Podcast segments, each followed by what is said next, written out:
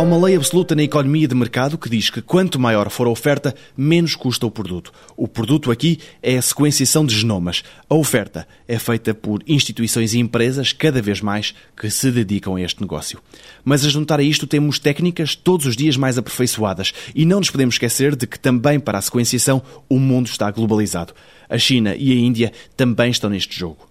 José Belo, professor na Universidade do Algarve e investigador no Instituto Gulbenkian de Ciência, diz que podemos não saber até que ponto o custo da sequenciação vai baixar, mas sabemos porque tem baixado. Porquê é que tem baixado o custo? Porque cada vez os processos são mais automatizados, cada vez os processos são melhorados e cada vez há mais gente a utilizar este processo.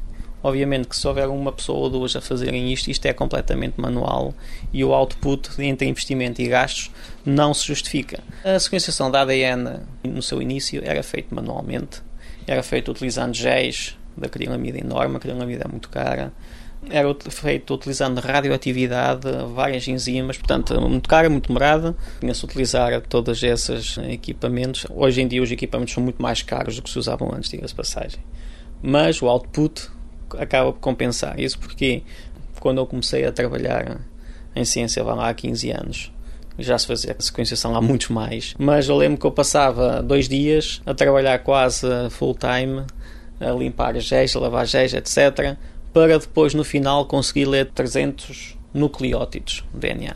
Hoje em dia, nós fazemos uma reação de sequenciação, aquilo está numa máquina a funcionar, trabalho nosso é meia hora, digamos assim, e depois existe um técnico que carrega essa amostra numa máquina. As amostras podem ser aplicadas continuamente umas a seguir às outras. E isso permite-nos que nós agora façamos uma dessas sequências nas tais duas horas, mas que eu trabalho meia hora e nós, passado umas horas, temos a leitura muito boa qualidade de 600, 800 mil pares de passos. E nós podemos enviar a amostra, por exemplo, para a Índia ou para a China, que será mais uma maneira de baixar os preços e com toda esta tecnologia de e-mail, internet, etc., nós podemos enviar as amostras para lá, não por e-mail, obviamente, não é?